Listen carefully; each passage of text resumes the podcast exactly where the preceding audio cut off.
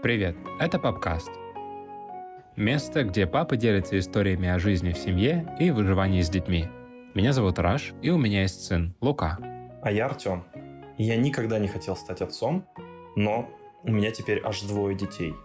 И как вы можете видеть из названия выпуска, да, мне их подкинули. Раш. Наш подкаст мы будем позиционировать как диалог двух друзей, двух отцов. И чтобы слушатели тоже стали нашими друзьями и могли проникнуться всем тем, о чем мы будем говорить, и вместе с нами тоже это обсуждать, я предлагаю вначале, наверное, представиться нормально, рассказать наши истории. Да, я думаю, что это важно. Какое право мы вообще имеем говорить об отцовстве, если, собственно, люди не знают, кто мы с тобой. И раз уж ты первый начал об этом говорить, то расскажи ко мне вот что. Мы с тобой знакомы уже около пяти лет, и все эти пять лет ты мне говорил, что ты child-free. Тебе не нужны дети, они для тебя только груз. Абсолютно точно. У тебя есть большие планы переехать в Европу, и с детьми это будет сделать очень сложно, потому что они ограничивают твою свободу. Когда я завел ребенка и сообщил об этом тебе, я видел на твоем лице ужас, а не радость. Ты мне сказал что-то типа «Вы уверены? Точно это надо? Блин, ребята, вам не рано?» Я боялся потерять тебя в целом вообще-то. Да. Ну, то есть представь себе, что год назад Артем мне говорит «У меня появились дети, у меня их двое, я бы тебе сказал, ты кто?» И тем не менее, сейчас я вижу факт. У тебя есть двое детей, и пускай я понимаю, что ты это решение уже принял, и ты от него не уйдешь, я не знаю, как ты внутри к нему подготовился. Расскажи. Начнем с того, что один из главных моментов, я не хотел быть отцом, хотел быть child-free не просто потому, что я хотел уехать в Европу. Это скорее уже следствие было этого. Я всю свою жизнь рос без отца, так или иначе. И, наверное, во мне был какой-то всегда иррациональный внутренний страх того, что я не смогу воспитать нормально ребенка по своим завышенным стандартам, потому что я еще в том числе такой достаточно максималист. И это меня всегда пугало.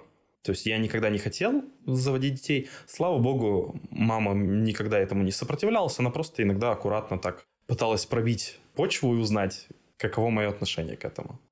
Я последние шесть лет жил в Екатеринбурге, работал в логистике и планировал переезжать в Европу, как Раш сказал, вот в этом году, чтобы продолжить обучение, либо уже дальше там работать.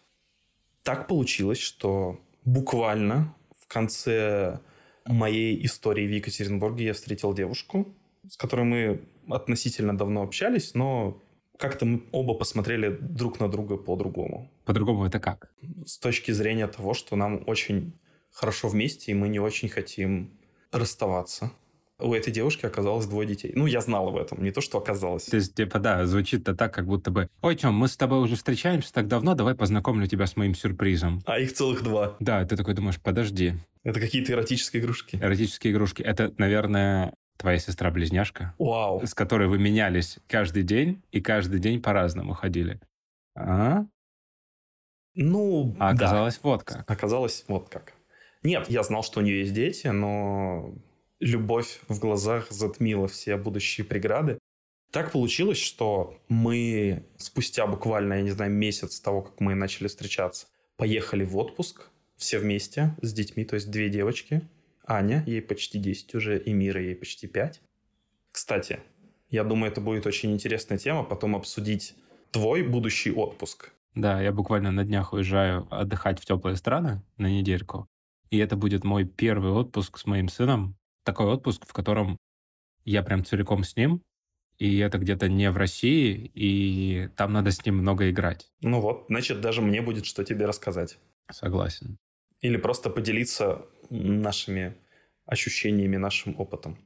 Так вот, продолжая. Самое интересное, что в этих отношениях между мной и моей девушкой, ее зовут Оля, каждый из нас не думал, что эти чувства будут настолько глубокими, настолько открытыми и искренними, что нам захочется все дальше это продолжать. Мы рассчитывали, что это просто как определенная терапия друг для друга на несколько недель. Ну, то есть это такая, типа, легкий романтик, который друг другу помогает, да. но при этом ни на что серьезное не претендует. Да, потому что у нас у каждого были свои глобальные планы. У меня, как я уже сказал, были планы переехать в Европу, а у Оли просто ей нравилась ее жизнь, селф-мамы, и Она многого добилась сама, она работает в индустрии подкастов. Один из главных двигателей индустрии подкастов России. О боже, это Джо Роган.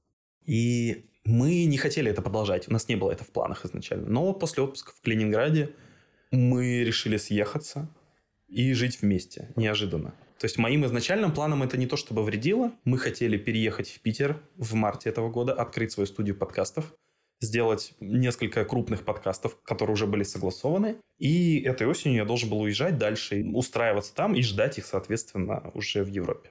Но произошли всем известные события, и мы вынуждены были эмигрировать в Грузию. То есть сейчас мы находимся в чужой стране, хоть и максимально дружелюбной, вчетвером. Вот это, наверное, тоже очень интересно будет обсудить. Вот краткая моя история. Погоди, но у меня есть вопросы к тебе сначала. То есть, получается, твоя любовь к Коле, твоей девушке, она как бы распространяется и на девочек. Да, она и распространяется, с одной стороны. С другой стороны... Или это как будто бы условие для твоей любви к Оле? Вот, это вторая часть, скорее. Я не знаю, в какой это пропорции происходит, но, безусловно, это тоже есть, я не буду это отрицать. Потому что, естественно, я понимал, что если мы начнем жить вместе и идти дальше по жизни вместе, то, естественно, мне придется... Можете меня закидывать камнями виртуальными, там, я не знаю, еще чем-то, но мне придется мириться с тем, что есть дети. Это тяжело было, и сейчас это тяжело. Для меня это до сих пор удивительно. Но могу сказать вкратце мысль, которую я, в принципе, буду продвигать, наверное, как минимум весь сезон. Я к этому пришел относительно недавно. И я всегда считал это дикой банальностью, на самом деле, какой-то выдуманной штукой. Но я действительно считаю, что отцовство делает тебя лучше как человека, и ты можешь развиваться дальше как личность в том числе. То есть это, с одной стороны, безусловно, это большой груз, большая ответственность. Я действительно смеялся над людьми, у которых есть дети, которые мне говорили, что ты можешь дальше продолжать развиваться. Это даже дополнительный толчок к развитию. Не просто потому, что у тебя там финансовая ответственность дополнительная есть, а просто потому что у тебя есть дети, ты хочешь их чему-то научить, передавать знания. Это же, в принципе, естественный процесс развития личности человека. Ты сейчас очень сильно пафосно говоришь. Это же такая же пирамида потребностей по факту. Ты закрываешь свои базовые потребности, потом ты хочешь помогать кому-то еще, и в том числе передавать накопленные знания, когда ты, когда ты уже становишься профессионалом в какой-то деятельности, профессионалом в виде человека, скажем так. Окей, окей, профессиональный человек. Смотри, тогда у тебя был переломный момент, когда ты понял, что вот ты отец. Ну, не отец, отец, да, мы с тобой отдельно об этом поговорим. Девочки ведь, они не называют тебя папой. Нет, у них есть свой папа. И на самом деле это очень хорошо. Оля, моя девушка, провела в свое время очень большую работу, и я за это очень благодарен ей, что девочки очень хорошо разделяют вот это вот понятие, и что они пережили развод родителей в относительно молодом возрасте, как и я в том числе.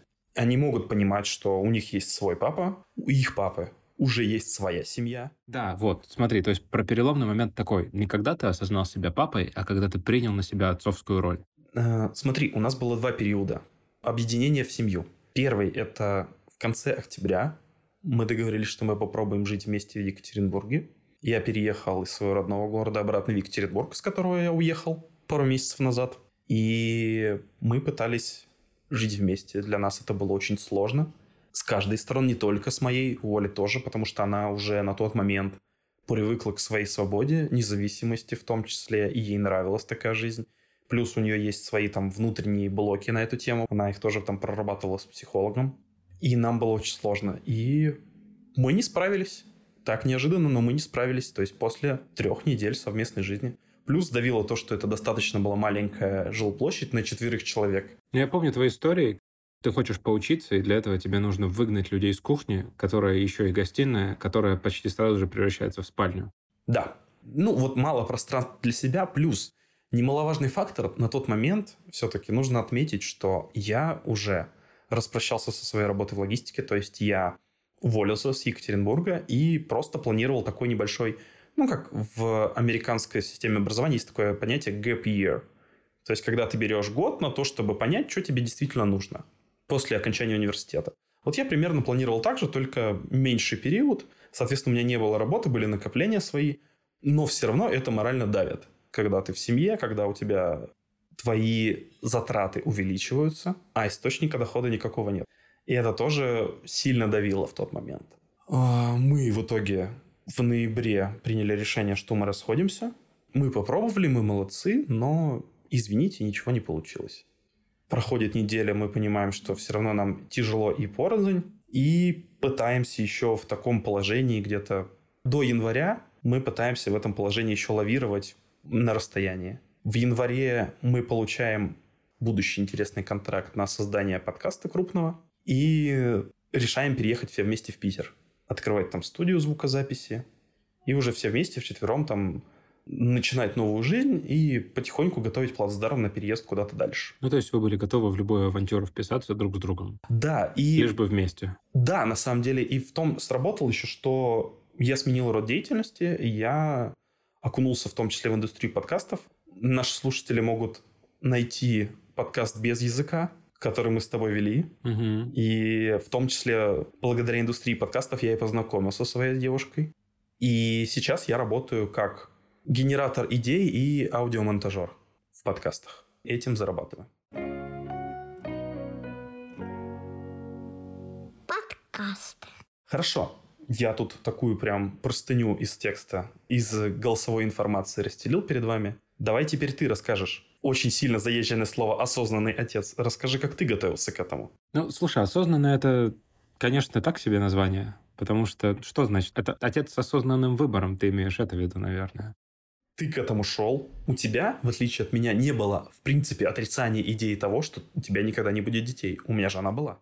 Начну издалека.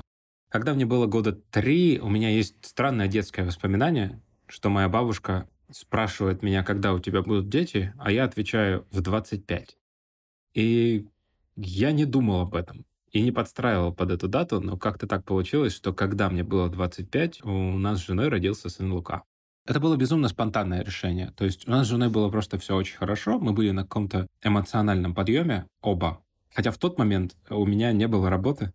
Я ушел из компании, в которой я работал, начал открывать свой бизнес. А расскажи про него. Я преподаю английский язык, у меня своя студия английского языка.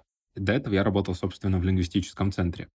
И как бы страшно было, конечно же, потому что, ну, нет денег а есть только накопление, как и у тебя тогда, кстати, вот этим наша с тобой история похожа. Есть накопление, есть идея, но сам бизнес запустился бы только через три месяца, потому что, ну, сюрприз-сюрприз, учебный год начинается только в сентябре. Соответственно, я с одной стороны волновался, а с другой голова совсем не думала о деньгах. Она думала о том, что все получится, я смогу. И тогда мы с женой решили, давай заведем ребенка. Ну и, собственно, после этого немного времени прошло, как Полина забеременела, и Через какое-то время, через 9 месяцев, у нас родился сын Лука. До этого мы были вместе очень долгое время. Если ты стал отцом сразу же, практически после знакомства, и сразу же со взрослыми детьми, то мы с Полиной на тот момент встречались уже около 7-8 лет, что-то вот такое. Скажи, вы же сильно готовились, я же помню весь этот процесс. Вы ходили на какие-то курсы, читали книги постоянно. Полина у тебя потому что я с ней работал в одной компании, так мы и познакомились изначально. Она же относительно рано ушла в декрет, по-моему. Нет, она вовремя ушла. Она в- ровно вовремя ушла, то есть она не перерабатывала и ушла ровно тогда, когда можно было уйти. Да, то есть у вас было время спокойно подготовиться, не форсировать ничего. И даже вот потом, когда я уже к вам приходил, простите опять же за тысячу раз уже искривленное слово, но вы были осознанными родителями. И глядя на Луку, да, я могу сказать, что вы действительно прям вкладывали очень много. То, что ты называешь большим подготовительным процессом, для меня это как будто бы современная норма на самом деле в моей голове. Возможно, для кого-то это покажется дикостью, но я довольно дотошный чувак. Когда я начинаю делать что-то новое, очень интересно, и особенно на первых порах, я прям дико замотивированный. И хочу сразу же и все узнать, познать, углубиться в процесс и так далее. И когда родился сын, в первую очередь мы с женой начали думать, что мы вообще ничего не знаем о детях. С какой стороны к ним подходить, как кормить, чем кормить, чем лечить, какие прививки ставить и так далее, и так далее. Поэтому мы, как первый шаг, разумеется, взяли почитать книжек. Мы взяли много книг. Из тех книг, которые мне прям запомнились, это две. Это «Федиатрия» Федора Катасонова. У них, кстати, недавно вышло, по-моему, новое издание. И это Мишель Аден «Возрожденные роды». Ты думаешь, это уже дотошно, что мы начали читать такие книги? Я все это понимаю, все, что ты говоришь, как подготовки к какому-то процессу, если обезличить то, что это процесс не рождения детей. То есть к какому-то крупному процессу я абсолютно готовился бы так же. Но понимаешь, в чем фишка? Что я никогда не ассоциировал себя с тем, что я начну этот процесс сам. Поэтому для меня, наверное, это настолько и удивительно. Ну, я думаю просто, что для меня это было важно подготовить себя в первую очередь, смириться с тем, что я будущий отец. И для этого, ну, понять вообще, как отец может смотреть на ребенка. И для этого понять, что такое ребенок. И эти книги мне здорово помогли. То есть эти книги это такой как бы, ага, ну вот это вроде несложно делать, это вроде тоже понятно, как делать, вот с этой стороны к ребенку лучше не подходить, ага, вот так вот его бросать в воздух оказывается можно, все окей, значит я знаю, что с ним делать первые там несколько месяцев, когда он родится. Я понимаю, что оно, возможно, и на автомате бы как-то происходило, но мне так было спокойнее. Поэтому я не знаю, насколько это подготовка или это самоуспокоение, что у меня все получится, и для этого мне надо кучу всяких книг прочитать. Ну, для меня, видишь, это как раз-таки интересно, потому что я в это в итоге не окунался, и, наверное, хорошо, что я в это не окунулся. У меня сейчас вот уже взрослые дети, у меня свои проблемы, с которыми мы как раз и будем потом сравнивать друг друга, у кого какие проблемы в будущих выпусках. Просто мне и было интересно все равно, как люди к этому готовятся. Понимаешь, мне никогда не было это интересно. И я бы никогда в жизни бы не спрашивал людей даже, на тот момент, когда я приходил к вам и когда вы ожидали ребенка, я же никогда не спрашивал вас, к чему и как вы готовитесь. Ну, ты абстрагировался от этого. Типа, прикольно, ребята, но давайте не углубляться в тему. Я помню, кстати, это выражение лица твое. Вся вот эта подготовка, которую ты меня спрашивал, я не уверен, что я сейчас могу кого-то ей удивить, несмотря на то, что я собой горжусь тем, что я это сделал. Для меня это прям achievement. Потому что какие-то вещи было делать страшно, какие-то вещи было делать любопытно, но ну, необычно для меня. Да? Я сам от себя такого не ожидал, потому что я, допустим, согласился на партнерские роды. А это когда ты присутствуешь и держишь за руку? Да, я присутствую, я держу за руку. То есть я, разумеется, не вижу сам процесс. Я там нужен на момент схваток, которые затянулись на почти 14 часов, если я не ошибаюсь. И на момент, собственно, рождения ребенка я сидел за спиной у своей жены, держал ее за руку, поддерживал, как мог. В какие-то моменты я тупо спал, чтобы вы понимали, не спал-спал, а спал по 30 секунд, пока у нее схватки были. Ну, то есть ты сидишь на креслице и никак уже не можешь ей помочь, просто слушаешь, что все с ней в порядке, и на 30 секунд, пока она притихла, ты засыпаешь, а потом опять просыпаешься. Подожди, подожди, а была вот эта вот клишированная сцена из американских фильмов, когда отец теряет сознание? Нет, причем я хотел остаться там до самого конца, и когда уже пришел момент, когда ребенок вот-вот родится, медсестра выходит ко мне в коридор и говорит, Рашид, ты уйди, уйди-ка, иди там покури. Я говорю, я не курю, спасибо, я приехал сюда весь процесс посмотреть. Не, не надо тебе это смотреть, ты уходи давай, уходи. Я говорю, так, стоп, я деньги за это заплатил? Заплатил. я сюда приехал все увидеть, от и до. И она сказала, ну, типа, твое дело. Ну и все, я прошел, сел. Я помню, это красочный момент, прям офигительно красочный момент. Время было часов 8 с чем-то, 23 апреля. И солнце было такое яркое-яркое, закатное. И вот в тот момент, когда ребенок мой родился, солнце скрылось за лесом, и я увидел последние лучи солнца через окно больницы. И это очень мило, и когда сын родился, мы подумали, что все, имя, которое мы выбрали, мы его однозначно и применим. Это Лука, и он, собственно, наш маленький лучик. О, это идея. Я думал, что я его очень сильно люблю, как только он родился. На самом деле мне только предстояло научиться его любить. Потому что я, с одной стороны, его держу с трепетом, потому что мне очень классно от того, что у меня родился мой сын, моя жена мне принесла вот такой вот подарок, я прям радуюсь. Но я понимаю, что этот же человек, которого я держу на руках с трепетом, он отбирает все внимание моей жены на себя на ближайшее время. И в какой-то момент это стало прям тяжело. В какой-то момент я начал много работать, и когда я прихожу вечером домой, все внимание не мне дается, а ребенку. И это было тяжело принять, Помогло, знаешь, что? Когда-то были длинные новогодние каникулы, получается, сыну было около 7 месяцев. И вот когда мы с ним провели 12 дней безвылазно дома, там выезжая только к бабушкам и в кафе, Вот тогда мы с ним сблизились. Тогда я понял, в чем его прикол и почему, собственно, я его начал любить. Я помню те моменты, когда я звал тебя куда-то потусить, и ты искренне, не потому что это обязанность, я вот это отметил, я ни разу не обижался, просто это именно мое наблюдение, и ты искренне говорил, что, слушай, нет, я хочу побыть с сыном. Это прям звучало даже, знаешь, через трубку телефона, даже не обязательно это лично было. Для меня тогда важно было сближаться с ним. Сейчас он растет.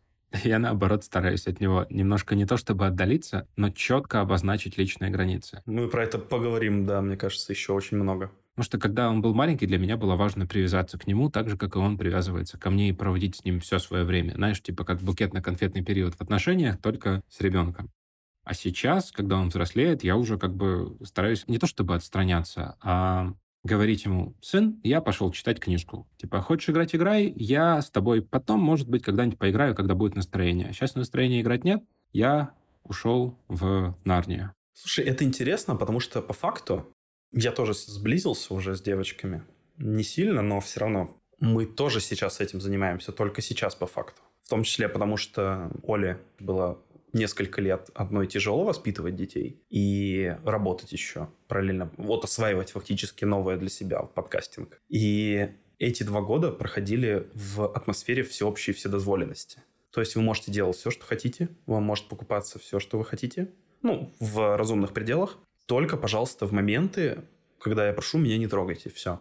Я это не критикую, безусловно, потому что, наверное, это действительно был единственный шаг хоть как-то и самой развиваться, в том числе и поднять это все.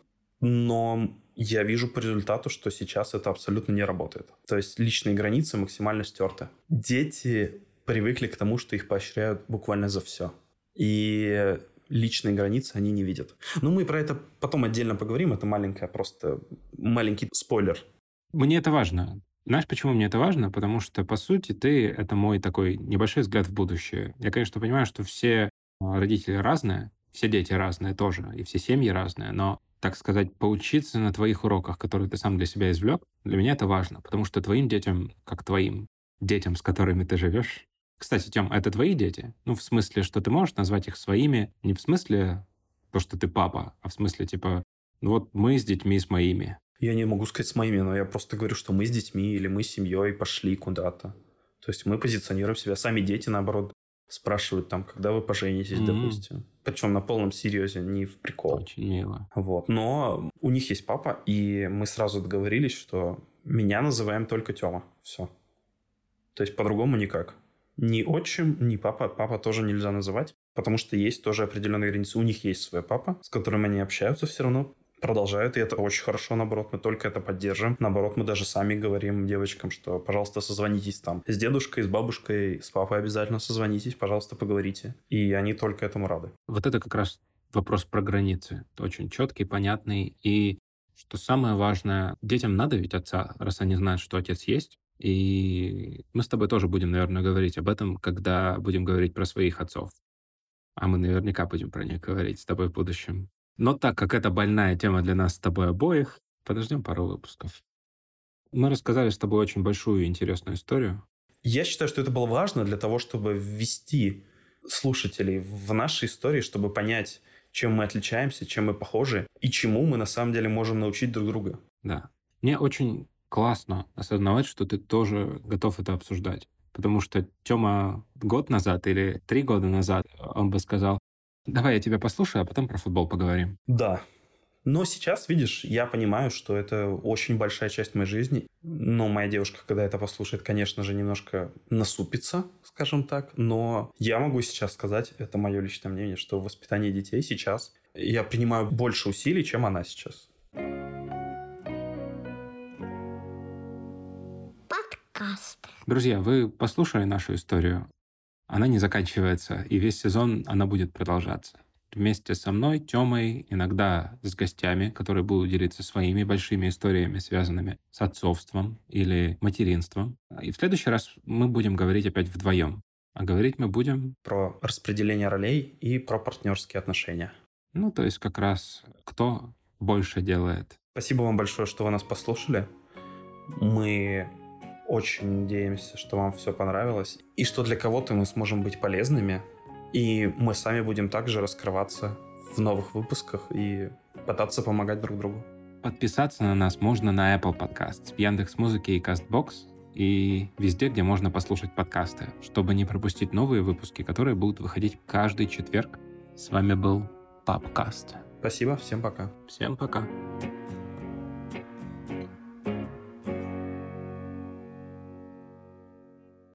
podcast.